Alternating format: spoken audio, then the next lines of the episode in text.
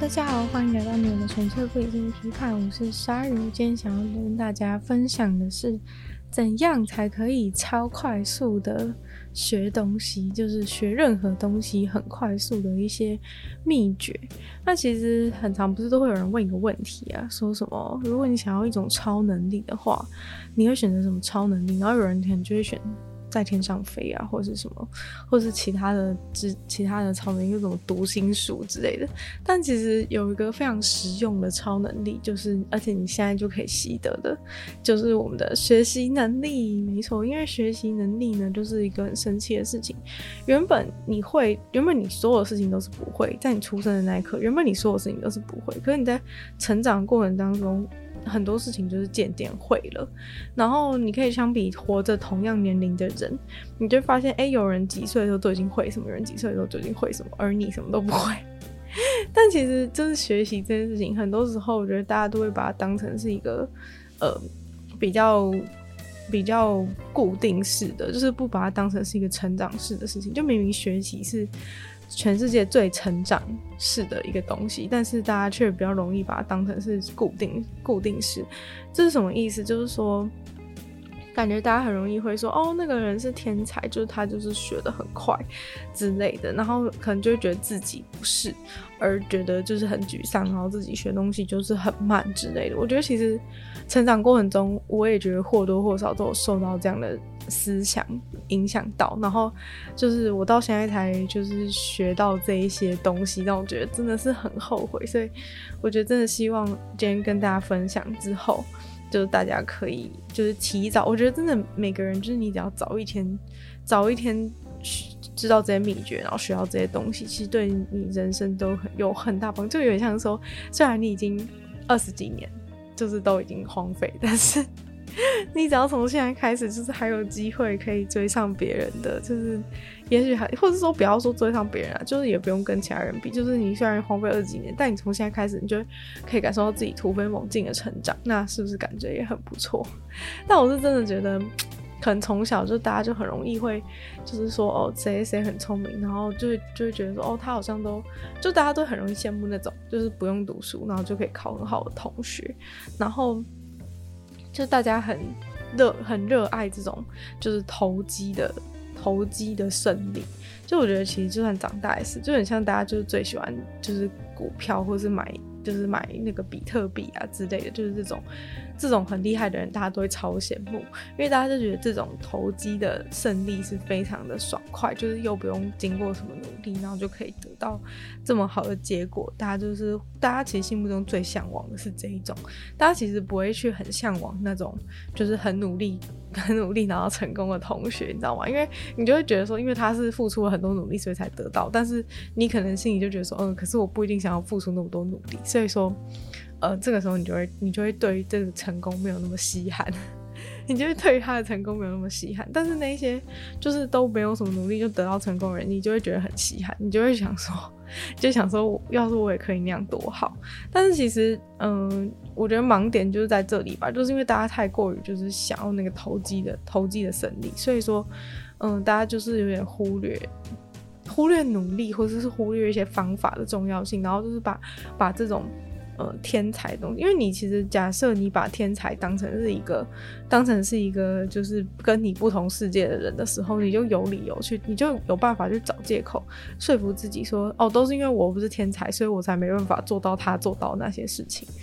对，但是其实明明 人家天才也是有在做事，可是你都没有看到，就是他之所以被说是天才，有可能是因为他学习很快。或是一些原因，但是大家通常就是只把结论放在这边，就是觉得说，哦，天才之所以可以做那么多事情，是因为他学习很快。但是大家没有意识到说，学习很快这件事情其实是有办法提升的。就如果大家，就是如果我早点知道说 学习很快这件事情是可以提升的话，那我可能就不会再去羡慕那个天才事情，而是会去着重于自己要怎么样学习很快，然后怎么样让自己也成为一个让别人觉得好像是天才的人。那所以呢，学习很快乐的事情，就是诸如以上的这个前言所述，所以让我觉得真的是非常重要。就是我觉得基本上你你如果就是成为一个学习很快的人，基本上别人就已经会非常羡慕你。现在虽然说别人羡慕你也不是一件很重要的事情，但是我意思是说，就是你学习很快，其实你就会等同于天才，因为当你学习很快的时候，你可以省下非常多时间，然后你每件事情都感觉好像会做，然后或者说就算你不会做的事情，你也有信心可以马上做好，所以你不觉得这个就是最好的超能力吗？就是比起什么在天上飞之类的，就是 如果你能够把全世界不会的事情，你都有这个潜力可以很快学会的话，那不是就是超棒吗？简直就是梦想，简直就是，简直就是件超级美好的事情吧？对啊，至少我自己这样觉得，所以我今天就是还蛮兴奋，想跟大家分享，就是学习很快的，让学习很快的秘诀。对，然后我真的自己真的觉得，要是我早点知道就好了。虽然说我现在还没有就是实行过，因为我也才刚刚看到这个东西，才刚理解到这些事情不久。但是呃，今天呢，就要跟大家分享这个，其实就是基于一个，就是要把学过的东西拿出来跟大家。分享才可以学得更快的其中一个理论，就是这个学习很快理论，就是你要去把学习很快学习的你自己学习的东西拿出来跟别人介绍，你就会更容易更容易记得很清楚，然后更容易融会贯通。虽然说这个是最后一点，不过我们在前面就先提了。那反正呢，今天就先跟大家分享吧。那这个。这个学习很快的的方法，其实，嗯、很多时候啊，大家都会很着重，就是说要赶快就是学习。例如说，你想要上，你想要学钢琴，然后你妈就会很急着把你送去钢琴课，这样子，就是通常逻辑都是这样嘛，就是你想要学钢琴，所以你妈就送你去钢琴课，就是。感觉好像这是一个很直接的通道吧，就是你想要学习，所以就送你去学习的地方。对，但其实就是在学一样东西的时候，就是有一个很重要的点，其实是就是在于事前的准备。我觉得这个部分是大家都蛮常忽略，我自己根本从来没想过这件事，从来没想过什么事前准备，因为我自己其实是一个很不喜欢做事前准备的人，就是常常因为常常事前准备这件事情，就会消磨掉我的很多耐心跟。跟热情，所以我通常很害怕事前准备，就会很想要急于开始做那件事情，因为我会担心自己在准备过程中就不想做了。但是其实呢，这个准备过程是非常重要的。对，就是好像，就人家都说，如果你有八个小时可以去砍一棵树的话，你应该要花前面的四个小时在把你的刀子弄利，而不是从第一个小时就开始一直拿一个不利的刀，然后狂砍树。对，我觉得他讲完这个这个例子之后，我就觉得哦，天哪，好有道理哦。但是 在他没有讲这个例子之前，我就想说，要是不开，要是不赶快先开始砍树的话，早就来不及了之类的。就通常大家普通的逻辑应该都会这样觉得，就是觉得说，当然是要赶快开始啊，就是管拿什么刀，先开始砍，先开始砍，就是有一个开始，应该比较重要。但其实没想到磨刀这件事情也是蛮重要的，所以可能就是像。这个钢琴课的例子吧，我觉得可能是你想要学钢琴之前，你可能要先，你可能要先就是先对这个钢琴的事情有更有更深刻的兴趣，而不是只是呃一一窝蜂的或者心血来潮，然后看别人弹钢琴很厉害，就就想要去就想要去学这样，所以你可能需要多培养一些音乐的素养，或者说多了解更多，就是对这个钢琴的世界。有更深刻的一些一些曾经，例如说，你可能每天都已经很常听就是钢琴的音乐或之类的，就是你有更多的更多的了解之后，你再去进行，你再去进行，就是你去学钢琴的这个步骤。对，你没有发现很多人学学一些才艺，就是反正他开始学之后啊，然后过一阵子之后，他就马上。很快就没有很想学了，但是我就觉得说，是不是因为这个原因？就是你开始去学一个东西很很容易，但是你去学了之后，你就你就开始发现，渐渐的发现，好像其实没有到那么有那么有兴趣的感觉。对，就是你你可能对这件事情的粘着度没有到那么高，但是你就一开始一窝蜂的就想要去学习这个东西，所以说，嗯，感觉你应该要先。你要先花费一个一个一个大的时间，就是在于你要去了解这个学习这个东西的的背景，然后或者是就是对这个学习这个东西的的一些后设的后设的内容有更多的了解，就是你才可以知道说要怎么样去学习这个东西，而不是直接一股脑的开始学。虽然说一股脑开始学是比较容易，那如果不要讲这种小时候上面这种比较。难以理解的例子。假如说你今天现在现在你长大想要学钢琴的，那你可能就是你要，应该说你要学一个东西之前，你要先学你要如何学这个东西，因为其实如何学这个东西是先于学这个东西，就很像磨刀子是先于砍树，所以说。如果你可以先学会如何学这个东西，那你实际上去学这个东西的时候，就会变得更加容易。对，其实不是说就是你你学钢琴之前一定要有什么事，一定要有一大堆什么事前准备之类。其实能够坚持下去的，也就是也是可以坚持下去。只是说，如果你想要更快速，因为毕竟我们今天就是讲更快速。如果你想要更快速的学习的话，你如果先做一些事前准备，你先去了解人家是如何去学，例如说你更了解这些乐理，或是更。受到这些音乐的耳濡目染之后，你再去你再去学的时候，它其实是可以加速你学习的程序。因为其实你已经有这些背景知识或者这些后设知识，你已经有的时候，你开始学的时候，你的起步就会非常快，而且不会很不会那么容易。很多人都会说学东西起步是最难的嘛，就是因为你一学的时候，你就会马上碰到很多的阻碍。那如果你有先做这些背景的调查，就是先做这些。呃，如何学这些东西？先有一些基本的、基本的、基本的常识、基本的知识之后，你再开始学。你一开始那个碰壁的时候，就不会那么的碰壁的时期，就不会感到那么的痛苦。那接下来第二个重点就是你要专心，专心这件事情真的是非常困难，尤其是我自己真的是这几年才开始。有认知到什么是专心，不要说我真的有做到专心，我是到这几年才认知到什么是专心的感受。就我觉得以前真的从来没有专心过。然后专心呢，其实是一个非常重要学习的重点，就是如果你知道怎么专心的话，你才有办法去。快速的学习，因为其实，呃，我觉得大家一直没有意识到一件事情，就是可能像大家都会很很羡慕可以分工的，就是同时多工工作的人。但其实就是那个科学已经证明，就是多工是一个非常烂的主意。就是虽然说你可能会看到有些人多工看起来就是好像动作很快或者什么，但其实多工本身是完全没有效率的一件事。如果你做完一件事情，再做另一件事，就多工只存在于就是你原本是在做一件。不需要花脑袋，是例如说你洗澡的时候在听 podcast，或是你通勤的时候在听 podcast，这种事情就是它不冲突，因为洗澡跟坐公车都是一件不需要用。不需要耗费你大脑的的东西，所以说，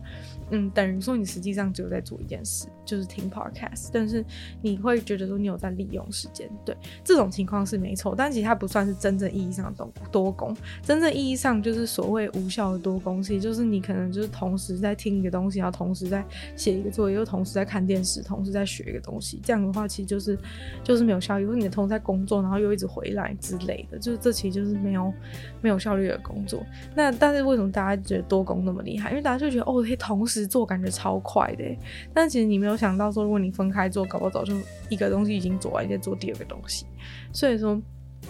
呃，多工真的是不好。就是 这个是科学研究证明多工真的是不好，而且其实老实说，你会觉得多工只是就是那只是一种选暂时性的选择，但它其实不是一个暂时性的选择，因为你多工久了之后，你的脑袋就会变得好，没办法专注，就是你会有你会很容易分散注意力，就你的大脑已经变成另外一个形状，被你塑造成另外一个形状。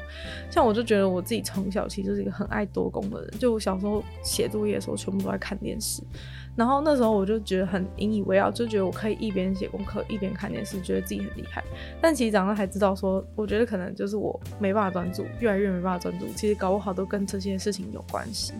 然后，嗯，所以说 建议大家不要不要这样子，好不好？建议大家不要。不要当一个没办法专注人，因为专注呢，就是你学习东西才会更快。就如果你有办法专注的话，像有一些事情，其实你如果专注的话，你早就可以很快做完。但为什么就是专注就是那么难？所以说，我觉得在学懂得学习很快之前，你要先学习，就是你要怎么你要怎么专注。学你要先学习你要如何专注。那你可能就是会觉得说这个这个。那么困难，就是说专注怎么可能，怎么可能说专注就专注？然后其实有人就是提议一个方法，就是一个五分钟五分钟定律，就是说你要你要学习一件事的时候，有时候你起头很难。例如说你不想专，就是我就是很很不想要离开我的电视去做我要去学的这个东西，所以我才会演变成我就是一边看电视一边学，对，就是因为你不想放手那个电视。然后这个时候有一个很好的方法，就是你可以想说，我只要去，我只要做那件事情五分钟就好，就是我只要去学那个东西五分钟就好，我只要看那个东西五分钟就好。就是你如果告诉自己说，你只要去做那件事情五分钟，你就不会觉得说把电视关掉，就是把你原本在看的影片关掉有那么的困难，因为你会觉得说我只是关掉五分钟而已，我只是去。弄五分钟，去认真做事五分钟，学五分钟，再回来，我就可以继续看我原本在看的影片、追的剧。所以说，你就会，你就会没有那么有抗拒心的把你的影片或是电视关掉，而去做那件事情。然后，所以你就可以开始你的五分钟。那其实你可以设个计时器，或是怎样，反正就五分钟到的时候，你就不用再继续做这件事情了。就你，比如说你现在开始弹吉他，然后弹五分钟，五分钟到了，你就可以不用再做这件事。你可能会觉得说，这样怎么可能学到东西？但是其实事实上，这样学到东西的原因，是因为当你开始五分钟之后，你通常不会只想做五分钟，就是你都想说，哦，我吉他都已经拿出来了，音都已经调好了，然后我弄五分钟，我就要把它收起来哦，你就会觉得 哪有人会讲啊？然后所以你就会，其实其实你看五分钟之后，你还会觉得说，好像根本就没弹到，所以说你你就会愿意再多花一点时间继续做这件事情。然后，如果你那天状况真的不好的时候，那你那个五分钟做完之后你就收工，你也没有任何损失，就是你就是至少有做五分钟，你就至少做五分钟，然后再把它，再把它，再把它，你至少拥有了五分钟专注在练习吉他，专注在学习吉他这件事情。对，所以说虽然它只是看似很微小的五分钟，但其实这个五分钟却可以成就就是很很多的事情。然后，嗯，接下来呢，就是，嗯，下一个的话就是关于你要沉浸式的学习。然后，沉浸式学习其实真的是一个非常、非常，就是大家应该，我觉得算有一点算，我觉得在语言上算是老生常谈啦，因为。在语言上，大家就会很常会去提到说，会去提到说，哦，如果你能够就是学语言啊，啊，就是说，哦，他去过美国几年，回来英文就超好之类，就是很简单的逻辑嘛，就是因为你去那边，然后你每天都在用，你就是在一个环境当中，每天都在讲英文，所以你英文就会变好。就是这个部分应该是所有人都非常。非常知道的一个道理，但是我觉得在其他的领域，你就不会，你就没有这个概念。你在其他学其他的东西的时候，你就不会有这种概念。就其实是你要让自己整个人都围绕在这个，在这个东西的氛围当中，你就会比较容易，你就会比较容易学得很好。其实这也是为什么，就是如果你的你你就是读书的过程中，你的班上同学是比较优秀的话，你会学得比较好，也是有类似的效果，因为。就当你们都在同一个 level 的时候，就你你学东西的时候，你们是可以互相互相问问问问题，或者是学习，就是你其实是可以比较容易达到比较好的学习效果。对，那如果是你今天是学其他的东西，例如说你自己在学一个才艺的话，你要怎么样达到这种沉浸式学习？因为其实你不可能说，哦，我我今天要学钢琴，然后我全班同学都在学钢琴，这种感觉好像听起来不太对，就不太可能发生。然后所以说，如果你今天是学一个才艺的话，那其实你就是重点是，例如说，好，假如说你今天要学演讲这件事情，然后演讲这件事情其实是有点微妙，就是说你在家里一直练习，其实没什么用，因为你在家练习就是根本没办法模拟出，就是你是在对一大群人讲话这件事。对，但是你要怎么样，就是让自己演讲的能力变好，其实是你必须要真正的去站在别人的面前，然后。演讲给他们听，才会能够达到模仿真实演讲的效果，但这其实很难做到。所以说，像这种的案例，就是你无论如何，就是你必须要去重现你想要学的那个东西，然后就是因为像是，其实就是练习很多次，但重点是很多人都不会愿意去去重现这个重现这个才艺，实际上。呈现的状态，然后所以你可能就是会在家里一直练习，一直练习，然后觉得自己练习超熟，可是到你实际要演讲的那一天的时候，你就没有办法发挥好，因为你平常练习的并不是实际的状况。那其实比较正确的做法就是你要去找人，然后讲给他听。就是就算没有办法模拟，就是你可能表演的场地可能是要五百人还是怎样，但是你可以练习，就是你可能至少找五六个朋友，然后就是讲给他们听，或是你在你就是找一些场合，然后上去讲话，对，就是用这样的方式来去来去练习，来去练习你的你的这种技巧，就很像你打篮球也是一样。如果你打篮球，你就是每天自己在那边打的话，你真正上场后，你根本不可能知道怎么跟别人打，因为跟别人打篮球跟自己打篮球是不一样的事情，所以你一定是要练习着我跟别人对打，你才有办法就是实际上打，而且更何况就是还有可能需要团队合作或者什么，所以你说你你要怎么样自己一个人，就是你从小到大都完全不参加篮球队，然后不跟团体练习，就自己一个人一直打一直打，你你有可能就成为很厉害的篮球员嘛？就算你资质再好，其实人家通常不会选你。就是人家要选秀的时候，他不会选你，因为因为你就是没有任何的没有办法跟人家，就算你个人能力真的很好，你可能是一个璞玉，但是嗯，没办法跟别人，你没有跟别人合作的经验，其实你不算是真正的会打篮球，对，你没你不算真正意义上会打篮球，所以就是呃沉浸式学习大概就是这种意思吧。那如果你觉得说你弹钢琴好，其实你弹钢琴的话，你就是真的要，你真的要常常当做你是在。你是真，你是真的在正式的时候状况在弹，然后尽量多弹，然后多听，然后多听别人弹。就是这些都是有帮助，就是这些都算是沉浸式学习。就是你要重点就是你要多接触，不管是你模仿正式的状况，或者是你去看别人怎么做，就这些都算是你多接触的一种方式。就是你越多接触，你就可以在无意当无形当中学习到更多。就是你只是单独自己一个人在普通的学习的路上没办法注意到的一些细节。例如说，你有时候看自己做某些事的时候，你看不到你自己的问题在哪。但是如果你跟其他人讨论啊，或者是你去看别人表演的时候，就觉得说，哎、好像我在如果是我做这个的时候，我好像不会这样做。啊，为什么别人会这样做？就是你可以学习到更多的其他的东西。接下来是第三点。第三点就是关于你要学习的时候，你要去面对你自己最弱的部分，就是你的弱点，你一定要去好好的正视它。这件事情其实非常困难，因为你学习的东西东西的时候，你一定会想要就是从你最熟悉的部分，或是你最擅长的部分开始学习。像是你在读书的成长过程中，一定有你比较擅长的科目，跟你比较不擅长的科目，但是你每次呢都会选择就是更愿意。花时间去读那个你更你更擅长的科目，因为你觉得你投资报酬率比较高。我只要读一个小时，我就可以考一百分，那我一定就是更想读这个科目，而不想去读那个读了八个小时然后还是考零分的科目嘛。但其实学习的关键就在于你要愿意去面对那个你最不擅长的事情。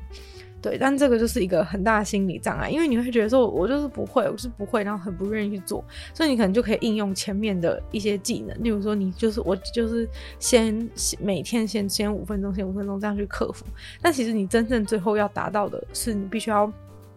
拿出一个很长很长的时间，然后独自面对这个这个科目，然后都不能，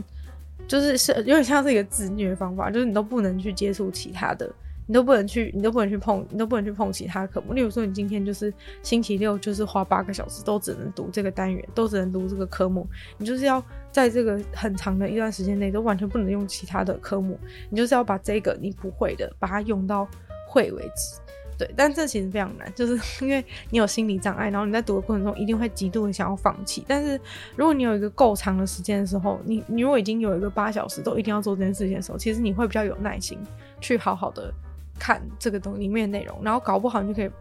发现其中的一些奥秘，就比较，就你给自己时间，你才有办法去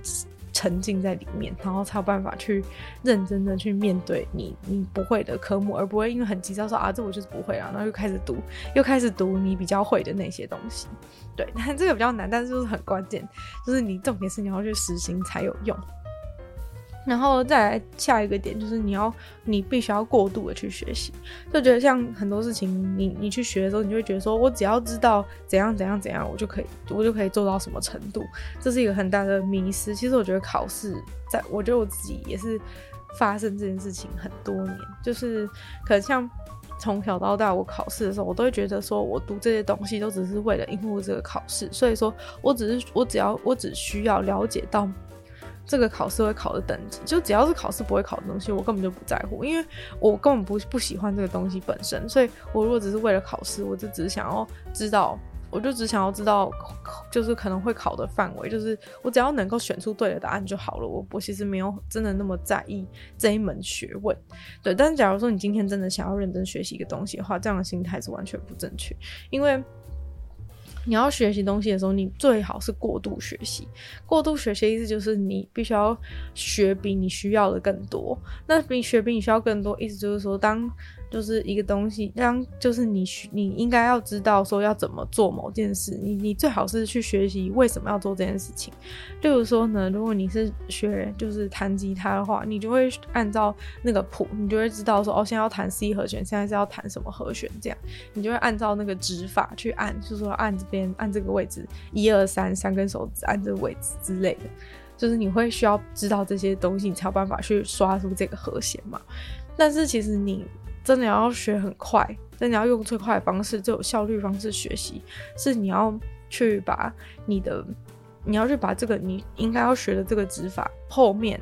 就是更多的一些逻辑，你要去理清楚。例如说，为什么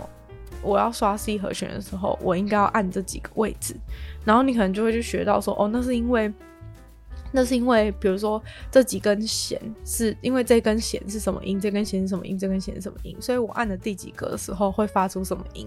然后之后你就再去研究，就是你要一直去往后退，然后去了解这个背后逻辑。就是当你知道说我按这个按我按这个位置是因为它是这根弦是什么，然后它的第几格是什么这个逻辑的时候，你去学其他的，你接下来再去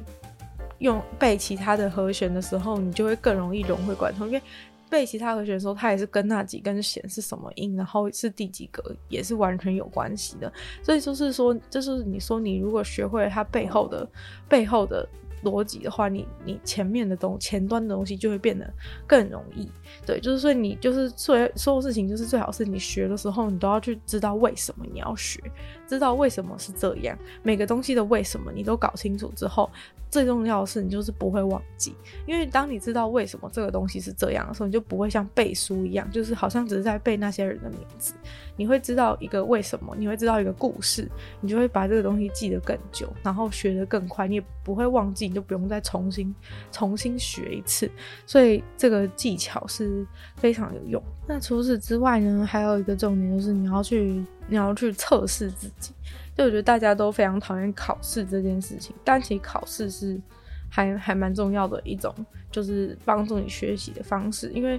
你考试，你经过考试过之后，你其实是会比较有影响。就你有你有被测试过，就是其实学习呢更重，就是学习你会觉得是一种。吸取知识的过程，但是其实学习更重要的是你要去，你要去从脑内把这个东西提取出来。然后，所以当你在测试自己的时候，你在考试的时候，或是你你你先你今天背了一个东西，然后你明天再你明天就是再问自己一次，是那个东西是什么？就你再把它背一次，就是这个。测试自己的过程，其实是对于就是你学习，就是你记住这个东西是很很有帮助的。所以说，你可能就是诶、做，比如说你学习，你学习，你学习做写某一个城市好了，你可能就是。会给自己一些小测验，就说，哎，那如果我想要做出什么东西的话，就是小试身手啊，就是那种课文上不是都会有这个，这下面这一题叫小试身手嘛，就是你要让自己小试身手一下，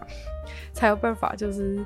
才有办法，就是知道说，哎、你自己到底有没有学会？因为有时候你会以为自己学会，但其实没有学会。但你在测试的过程当中，你在给自己一些小测验、小测试的时候，你就会发现自己不会的地方在哪里，或是证明自己已经会了，然后加深自己的印象。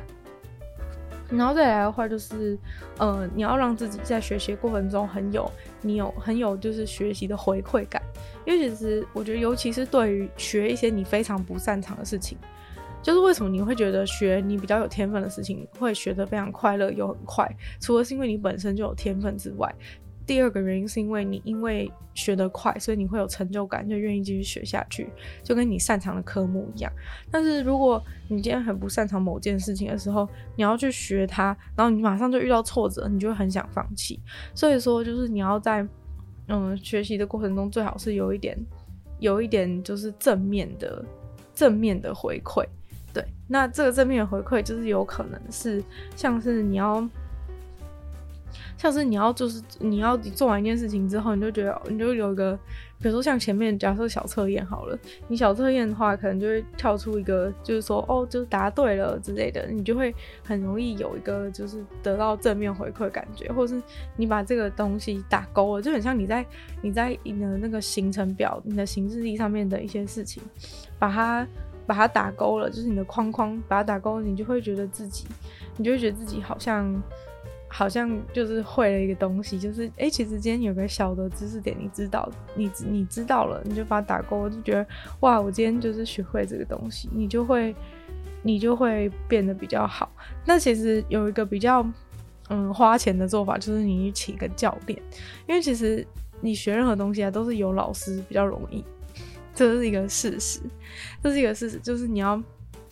有个老师是比较容易，因为老师可以知道你的程度在哪里，然后知道要怎么样去教你。毕竟教人是一个很很很大的学问，一个好的老师其实是可以让你学得非常快速。不过这个部分就是在你经济能力可以许可的状况下，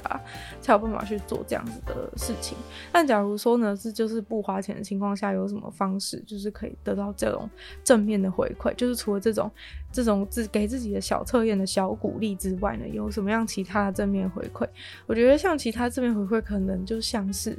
可能就像是说，你可能打，比如说你打网球或者什么的，你就是有有，你会有一些程度嘛，你会有一种程，有些程度。其实你学习的时候，你跟太强的人你打，或者跟太弱的人打，对你的学习都是没有帮助的，因为就是你只有在比自己的程度强一点点的情况下，是你学习最好的状况。所以说，你最好找的对手呢，就是他他的程度是比你强一点点，然后你跟他练习，其实你就可以，你就可以就是很容易学习，一直进步，一直进步，一直进步。就是你会在那个，你就等于像是把阶梯画成一小格一小格，你就会很容易往上走，往上再走上一，再踏上一步，再踏上一步，再踏上一步。然后你回头的时候就发现自己已经走了很长的一段路。但其实你要去找到。就是跟自己实力相当，然后又把又高你一点点的这个程度的对手，其实有时候是很困难的。这也是为什么大家会想要去请教练，就是因为教练能够搭配，就是配合你，配合你的程度，然后去调整。就是教练可以打很强，可以打很弱，他可以调整他自己的他自己的能力嘛。所以说。这个就是一个比较好的方法，但毕竟就是会花钱嘛。但其实我觉得懂得这个逻辑还是有帮助的，因为就是你会知道说你你要做的事情是比现在做的事情稍微难一点。其实我觉得跟之前重训，我听到重训的逻辑是差不多吧，就是你的肌肉进步也是是要你要做，就是比现在的能力，你现在可以用的重量再多一点点。你用太多会受伤，用太少，你你的肌肉完全不会成长。对，就是你要比现在多一点点，它才会。刚好就是多一点点，你才会就是成长。虽然说这样会让你觉得，就是做起来学习过程你会觉得很困难，但其实你要意识到一件事情，就是学习本来就是一件很困难的事情，就是你不应该把学习当成一件很简单的事情在做，你就不会觉得那么的那个，你就不会觉得问题那么大，你不会，你不应该觉得说天才就是学任何事情都超容易。但是因为学习这件事情本来就很困难，但我们现在如果知道怎么样效率的学习的话，其实整体的过程当中学习就已经变得相。对，容易很多，这已经变相对容易很多啦。我觉得应该是这样。然后，或者是比如说比较简单方法，就是你可能把自己的。把自己，比如说你想学唱歌好了，你就可以把自己的你自己唱的声音录起来，自己听，然后再去对照那个，再去对照原原本的原本唱的，其实你就可以发现自己的一些缺点。其实这也是一种给自己回馈的方式。然后你可能听到自己唱的还行的时候，你就觉得哦，好像好像有进步一点。你可以看到自己的进步。你把这些你可能录第一次唱、第二次唱、第三次唱这个录起来的过程，你就可以感受到，其实你第第五次唱，你比第一次唱的时候。的的那个感觉好很多，这个就是没有老师的时候自学的时候，也是有一些方法可以应用这种，就是你要得到一些回馈，学习上的回馈的方式。因为你一味的就只是一直练习的话，其实你看不到什么，你你不太能，你不太能够检讨，也看不到自己的进步。所以我觉得回馈的重点就是在于你要，你可以看到自己的进步，然后也可以得到一些检讨的问题所在的地方。然后接下来的下一个点就是一个很，就是一个也是一个那个学习理论上已经经过非常多科学证明，就是一定要这样做的一个点，就是非常关键的就是你要间隔学习。间隔学习就是，其实这个事情我我一个同学很早以前就跟我讲过，但是其实我不知道为什么，就是我一直做不到。然后。对，而且我觉得其实我就是受制于，就是我觉得他是天才这件事情，所以才可以这样做。但其实并不是，就是所有的方法，所有人都能做。就是只是你做得快跟做得慢的差别而已，所以我觉得真的很后悔，不应该就是就是应该要听听他建议，这样。就是他的就是因为学习的曲线啊，是你会学了忘记，学了忘记，学了忘记，然后直到有一天变成永久的记忆。所以说，就是这个重点就是在于你要间隔学习。就比如说，你今天背第一个英文单字，然后你明天晚你今天晚上再背一次，然后你明天再背一次，你后天再背一次，然后接下来你的间隔就可以越来越远，但其实重点不是在于你盯着那那个英文单词多久，你背多久，而是在于你去碰一下、碰一下、碰一下，然后间隔的碰一下，就是间隔的碰一下才是就是符合你大脑的学习方式。就是在你大脑快要忘记的时候，你就赶快再去碰一下，它就会又记得、又记得、又记得。结果久了之后，它就会真的变成一个长期记忆。就如果你今天，就我觉得像我以前常常做的错误的示范，就是我以前常常会就是花很长的时间在同一页。就是我会觉得哦，这页很重要，我花很长的时间在同一页看时看很久，可以同一页看二十分钟、三十分钟。但其实真正有效的方法是我赶快把整本看完之后再来看第二次。就是与其就是你在每一页都看超久，不如你把一一个课本整本看七次。就是你你看多次，其实是比你。一次看很久，即便你看的时间是一样的，对你的大脑来说却是不一样。就是你间隔的学习，才是让大脑有效吸收，然后在他忘记的时候，马上又让他想起来，然后去训练他，就是在这个轮回当中去训练他，让他渐渐的把这个东西变成长期的记忆。所以说，这个这个间隔的学习是非常的重要的。然后最后最后一个点，最后一个点就是一开始就跟大家提到，就是说你你把你学会的东西分享，你学的东西分享出去，教别人，其实是最容易学习的一种方式。因为我觉得大部分的人就是都很不会。愿意去做这件事情的原因很简单，因为你会觉得说，我现在还那么烂，我要怎么教别人？就是你一定会有这种心态，但其实就是你不用抱持着一个就是你多厉害要去教别人的心态，就是我觉得你应该抱持着是一个你分享的心态。就我觉得我从以前就发现一件事情，就是可能我。虽然不是很很不是很了解一个东西，但是我每次，比如说就是在做 podcast 以前，我就有这个习惯，就是我看到一个很有趣的，比如说很有趣的，像今天跟大家分享的这种学习的内容。虽然说我不太可能就是花一个小时跟别人讲，但是我通常就是如果我看到一个很有趣的东西的时候，我就会想要跟别人分享，然后我就会讲那个东西给他，讲那个那篇文章，看到那个文章或者是那个研究。的东西就是内容，跟他讲一次这样，但是我就发现，我如果是有跟别人讲过的那一篇的话的那个事情，我就会很容易记得。我有跟别人讲过的。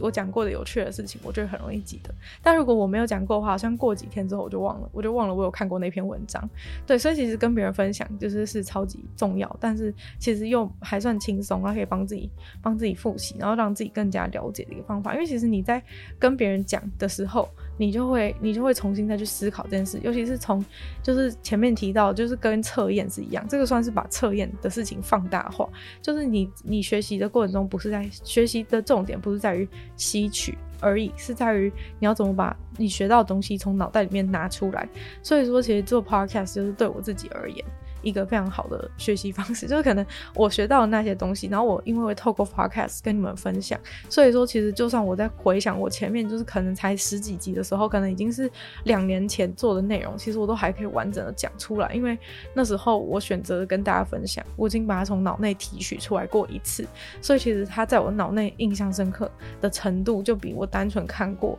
那篇文章还要就是有帮助很多，就觉得非常非常。厉害的一件事，所以其实做 podcast 的事情也是让我自己的学习很有帮助。